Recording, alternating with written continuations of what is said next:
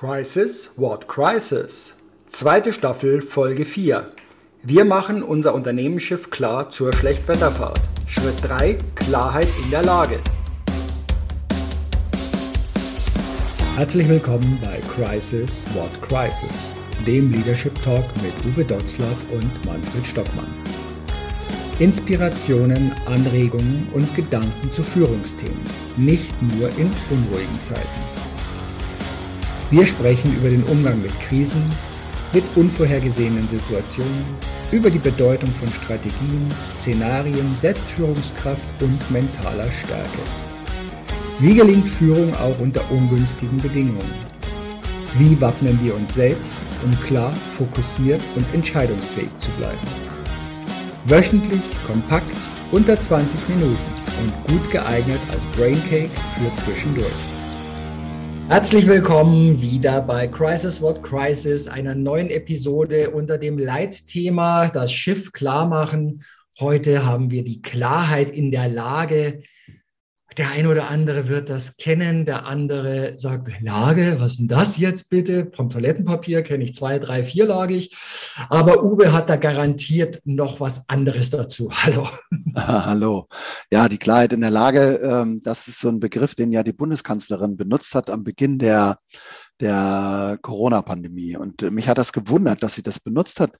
Das, es kommt ja eigentlich aus der, du kennst das, Manfred, aus der, aus, aus dem Militärischen, aber es kommt auch aus der Seefahrt. Also ich mache eine Lagebeurteilung. Also wie ist die Lage, in der ich mich jetzt gerade befinde, die Situation, in der ich mich befinde? Also welche, welche Informationen habe ich an sich darüber, wo ich im Augenblick stehe? Und was ich für äh, für Möglichkeiten, welche Ressourcen ich habe, wie ich, wie ich umgehen kann mit äh, dieser, dieser Geschichte. Und da möchte ich vielleicht einen kleinen Exkurs, äh, ehe wir zur Lagebeurteilung kommen, wie wir präzise eine Lage beurteilen, eine, einen kurzen Exkurs machen, der so ein bisschen in die Philosophie geht, nämlich was ist eigentlich wahr mhm. und was ist richtig und was ist falsch und auf was kann ich mich verlassen, was ist Wirklichkeit oder was ist wirklich eine Tatsache? Und wenn ich jetzt also klar bestimmen will, was ist jetzt eigentlich wahr, in welcher Situation leben wir jetzt gerade, ähm, werden wir im Winter noch heizen können mit Gas oder werden wir nicht heizen können? Oder ähm, wie ist eigentlich die Gesamtsituation in unserer Gesellschaft und äh, was ist wahr? Ich will jetzt nicht politisch diskutieren die Frage, ähm, welche Verantwortung übernehmen im Augenblick die, Augenblick die Medien ja, bei, bei all diesen Auseinandersetzungen, die wir haben. Keine gute, glaube ich jedenfalls, aber wird es dabei belassen, einfach mal zu sagen, dieser philosophische Begriff der Wahrheit, der Wirklichkeit, ja, der, der, der, ja, wie soll ich sagen, der, der Wahrnehmung der objektiven Realität. Und ähm, was ist objektiv? Oder was ist real? Das, was uns umgibt, was davon ist real? Was wissen wir eigentlich über die Weltwirtschaftssituation im Augenblick? Was wissen wir im Augenblick darüber, äh, wie die Wirtschaft sich in den nächsten Wochen, Monaten entwickeln wird? Ja, wir hören dazu ganz viel. Und dann gibt es ganz viele Analysten. Dann gibt es ganz viele Menschen, die voraussagen, was passieren wird. Aber eine präzise Lagebeurteilung, nämlich einfach basiert auf, auf, auf eindeutigen Fakten. Mhm. Und wenn ich das Wort Fakten benutze, dann haben wir auch ganz schnell das Wort Fake. Ja. Ja. Ja. ja ähm, jeder hat ja so seine subjektive Wirklichkeit, heißt es immer so schön. Das, das ist die Frage, ne? diese objektive Realität, die Widerspiegelung der objektiven Realität. Ist das möglich? Mhm. Kann ich das überhaupt? Ähm, wer sagt mir, dass das, was ich wahrnehme, äh, viele Psychologen sagen, das ist nicht möglich. Ich kann die, die ja, ich kann die, die äh, Realität nicht objektiv darstellen. Wenn wir mal zu der Geschwindigkeit zurückkommen, dann ist es eine von Menschen gemachte Größe, die jetzt Geschwindigkeit definiert. Mhm. Aber im Verhältnis zu was? Ich brauche immer ein, ja, in der Kommunikation oder auch in, äh, frage ich mich immer, im Verhältnis zu was steht das jetzt? Und wenn wir jetzt sagen, wir haben jetzt die Farbe Rot, ja, definieren wir mal einmal die Farbe Rot. Ja, ich diskutiere gerade mit unserer, einer unserer Werbeagenturen darüber, welches Rot haben wir denn jetzt? Und dann sagen die eine Rahlfarbe oder eine andere Farbe. Aber selbst die Farbe Rot kann man nur schwer, obwohl wir alle im Kopf sofort eine, eine Vorstellung haben, was ist jetzt rot, ja, gibt es da so viele Unterschiede äh, in, in dieser, in der Definition von Rot. Oder ja, wir haben oft einen alten Stein, einen 250 Millionen Jahre alten Stein, eine Versteinerung ähm, hier liegen und die benutzen wir immer. Und dann sagt mir jemand, oh, das ist aber hart. Ja, was ist hart? Wenn ich das jemanden an den Kopf schmeiße, ist das sehr hart. Ja? Wenn ich es aus dem Fenster schmeiße, zerspringt dieser Stein in tausend Teile. Was ist hart? Ja? Der ist groß. Äh, was ist groß? Ne? Im Verhältnis zu was? Ja. Und so diese, ähm, die, unsere Kommunikation oder unsere Sprache, unsere Wahrnehmung ist oft sehr eingeschränkt, glaube ich jedenfalls, zu beschreiben, was ist jetzt wirklich wahr. Was ist wirklich und was ist eine Tatsache? In der Naturwissenschaft äh, ist das relativ einfach. Man hat sich nämlich darauf verständigt, äh, vergleichbar äh, etwas zu machen. Wenn ich über Grad Celsius spreche, dann habe ich einen vergleichbaren Wert und wir haben annähernd die gleiche Vorstellung davon, was 20 Grad Celsius sind. Wobei der eine findet das für kühl, der andere findet es für warm da. Und jetzt kommt es schon wieder so, dass aber die Wahrnehmung dieser 20 Grad Celsius, die mathematisch oder physikalisch eindeutig beschrieben worden sind, oder auch in Fahrenheit oder wie auch immer, äh, in der Wahrnehmung anders da ist. Ja, und in der Selbstreflexion, im Verarbeiten, in, auch im S Sinn geben. Ja, und dann haben wir da ganz viele Neuron, äh, neuronale Prozesse, die in uns ablaufen und äh, wir glauben, wir sprechen über das Gleiche, aber es ist nicht das Gleiche. Ja. Als die Kanzlerin Anfang der Corona-Krise äh, darüber gesprochen hat, über Leben in der Lage, nicht nur Klarheit in der Lage, aber über diese Lagebeurteilung, da haben alle gedacht, wow, jetzt sagt sie uns voraus, was in acht Wochen ist. Mhm. Nein, das konnte sie nicht. Sie konnte nicht mal sagen, und das haben ja viele übel, übel genommen, was am nächsten Morgen ist ja. weil die Messdaten waren wieder andere. Und man hat vielen Menschen vorgeworfen, äh, wisst ihr denn nicht, wenn ihr abends was gesagt habt, dass das morgens schon wieder anders ist? Diese Klarheit in der Lage, die Position bestimmen. Deshalb haben wir gesagt, äh, in schwierigen Situationen muss ich mehr Informationen beschaffen, muss ich äh, mehr Möglichkeiten nutzen, meine Situation zu reflektieren. Da haben wir gesagt, wir machen öfter Standortbestimmungen. Wir lassen das auf anderen Wegen machen. Wir nehmen nicht einfach nur die GPS-Karte und sagen, der Punkt stimmt schon, ja, auf 30 Millimeter genau, äh, sondern ich äh, brauche jetzt viel, viel mehr Daten. Du hast das schöne Beispiel gehabt. Ich gucke jetzt plötzlich mal wieder nach einem Leuchtturm. Mhm und mache plötzlich eine Kreuzpeilung, was wir vielleicht 100 Jahre nicht gemacht haben, was man heutzutage auch kaum noch macht. Ja, aber es gehört zu einer, einer guten Seemannschaft, das zu tun. Also die Häufigkeit, die Vielzahl der Möglichkeiten, einen Standort zu bestimmen. Und ich will nicht sagen einfach, dass es nur Zahlen, Daten, Fakten sind, sondern das sind ganz viele andere Dinge auch, die Klarheit in die Lage bringen können, die eine Position bestimmen können, die, ja, das können Gespräche sein, das können, ähm, das können ähm, Telefonate sein, das können können ganz, ganz, es können einfach etwas zu lesen, etwas sich anzuschauen, etwas zu diskutieren, etc. pp. Das können so ganz viele andere Dinge sein. Und was manchmal, was ich festgestellt habe, eher hinderlich sein kann, ist auch mal Erfahrungswerte.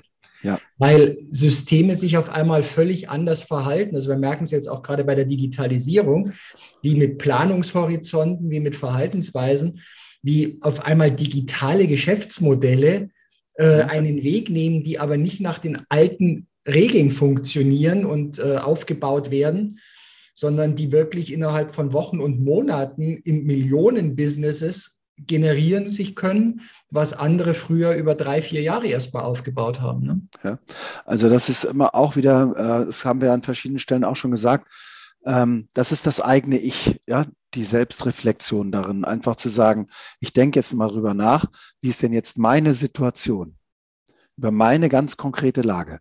Ähm, das muss aber auch dann immer dazu führen, dass ich diese, diese, diese Reflexion nehme auf mein Team, auf mein Unternehmen. Wo stehen wir denn jetzt bei Klarheit in der Lage? Also dieses 360-Grad-Prinzip und dann zu gucken auch, wo stehen wir denn in Bezug auf unsere Umwelt, auf unsere, auf die anderen Akteure an diesem äh, Ereignis, in diesem Ereignis.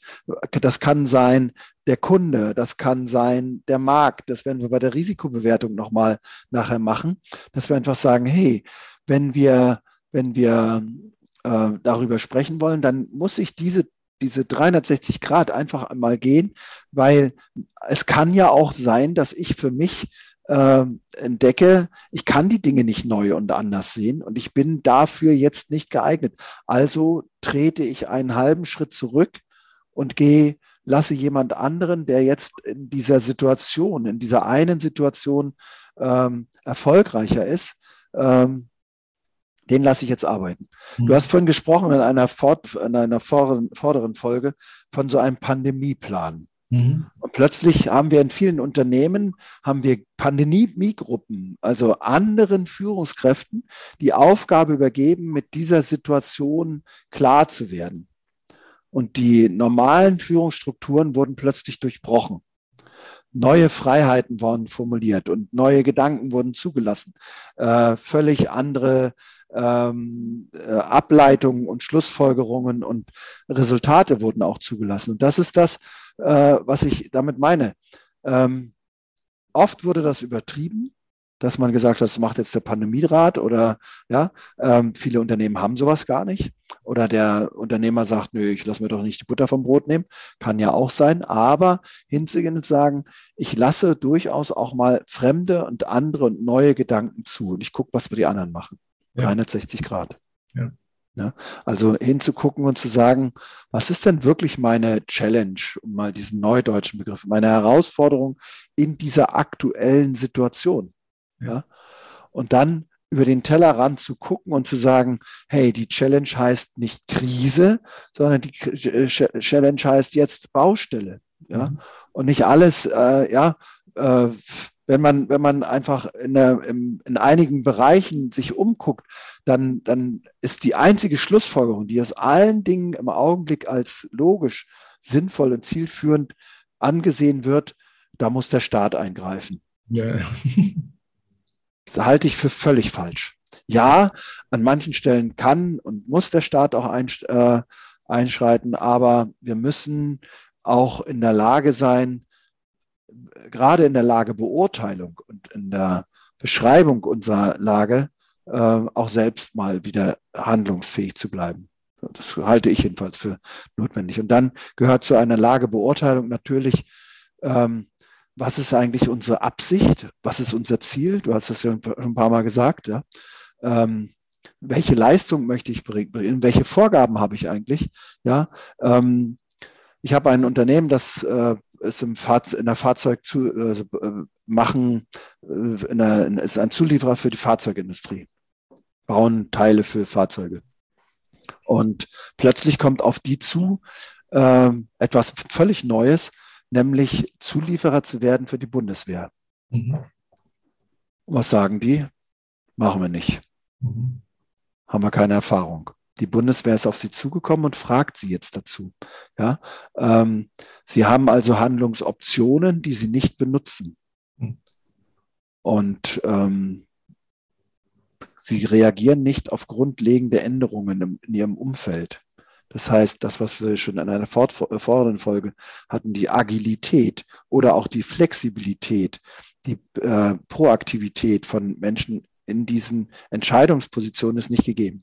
Mhm. Das heißt, vielleicht macht ihr jetzt eine unternehmerische Fehlentscheidung. Und deshalb muss ganz klar sein, äh, wo wollen wir denn hin? Ja, also zu einer Lagebeurteilung gehört immer eine gute Zielsetzung, Ziele. Also hinzugehen und zu sagen, ich habe eine klare Vorstellung von unserer Zukunft, ja, oder Ich habe klare Vorstellungen, wie unsere Prozesse ablaufen sollen. Oder ich habe klare Vorstellungen, Ziele, wie unsere Leistungen erbracht werden sollen und wie das Ergebnis danach aussehen soll. Und dann muss ich am Ende des Tages hingehen und sagen, äh, bei der Lagebeurteilung, wo liegen denn die Vorzüge von dem, was ich da tue. Ja, der Vorteil, der Nutzen, die Qualität dessen, was ich eigentlich tue. Und das ist das, wenn wir Klarheit in die Lage reinbringen wollen, dann muss ich mich mit all diesen Dingen, wenn ich die Position bestimmen will, auseinandersetzen.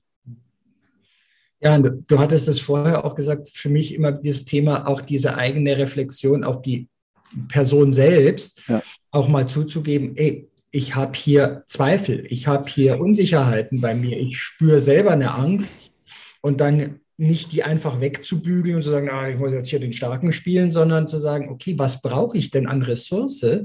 Brauche ich jetzt jemanden, der mich coacht, der mir an der Seite steht? Ähm, wo kriege ich denn wieder die Kraft und die Klarheit überhaupt her, wenn ich selbst in der Verwirrung mich befinde? Und dann wären wir wieder bei der vorhergehenden Folge eben wenn ich klar bin, dann gerate ich nicht in Aktionismus, sondern dann gerate ich in produktive ähm, Tätigkeiten und Schritte. Ja, ja.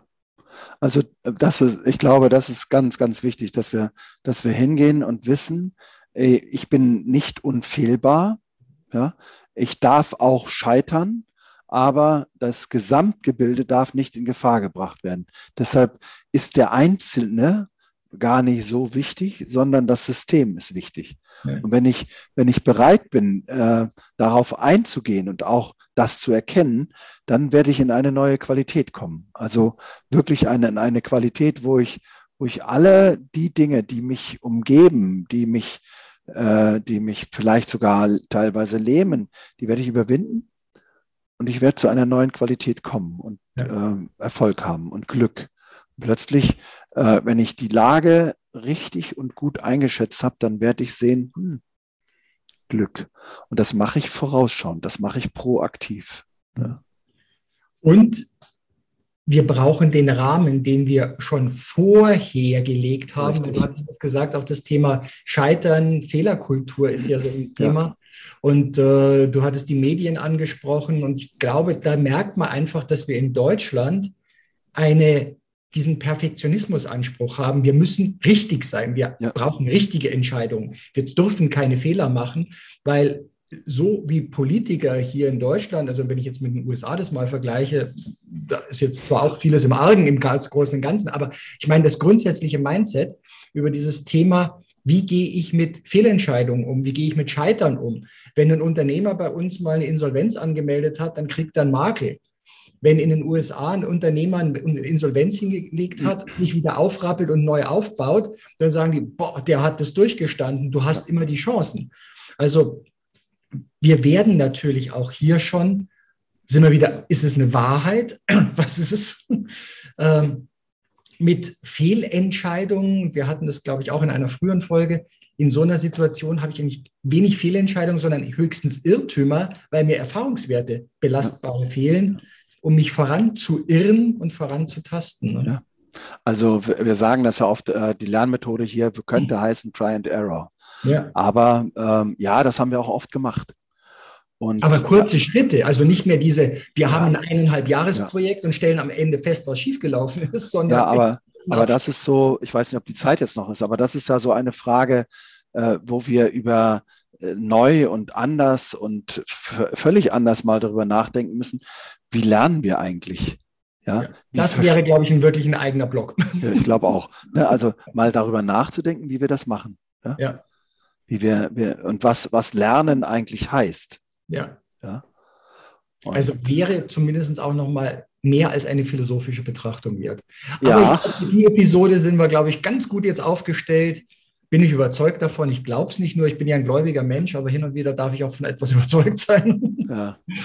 Aber es dürfen unsere Zuhörer und Zuseher dürfen das beurteilen, ob das, was wir jetzt hier gebracht haben, ihnen weiterhilft, ihnen bereit, Klarheit in ihre Lage zu bringen, in ihre Lebenssituation, ob beruflich oder privat. Kann man ja für beides nutzen. Ich wünsche euch alles Gute und freuen uns auf die nächste Folge, die dann Ach, das erfahrt ihr dann schon, wenn es soweit ist. Bis dann. Ciao. Tschüss.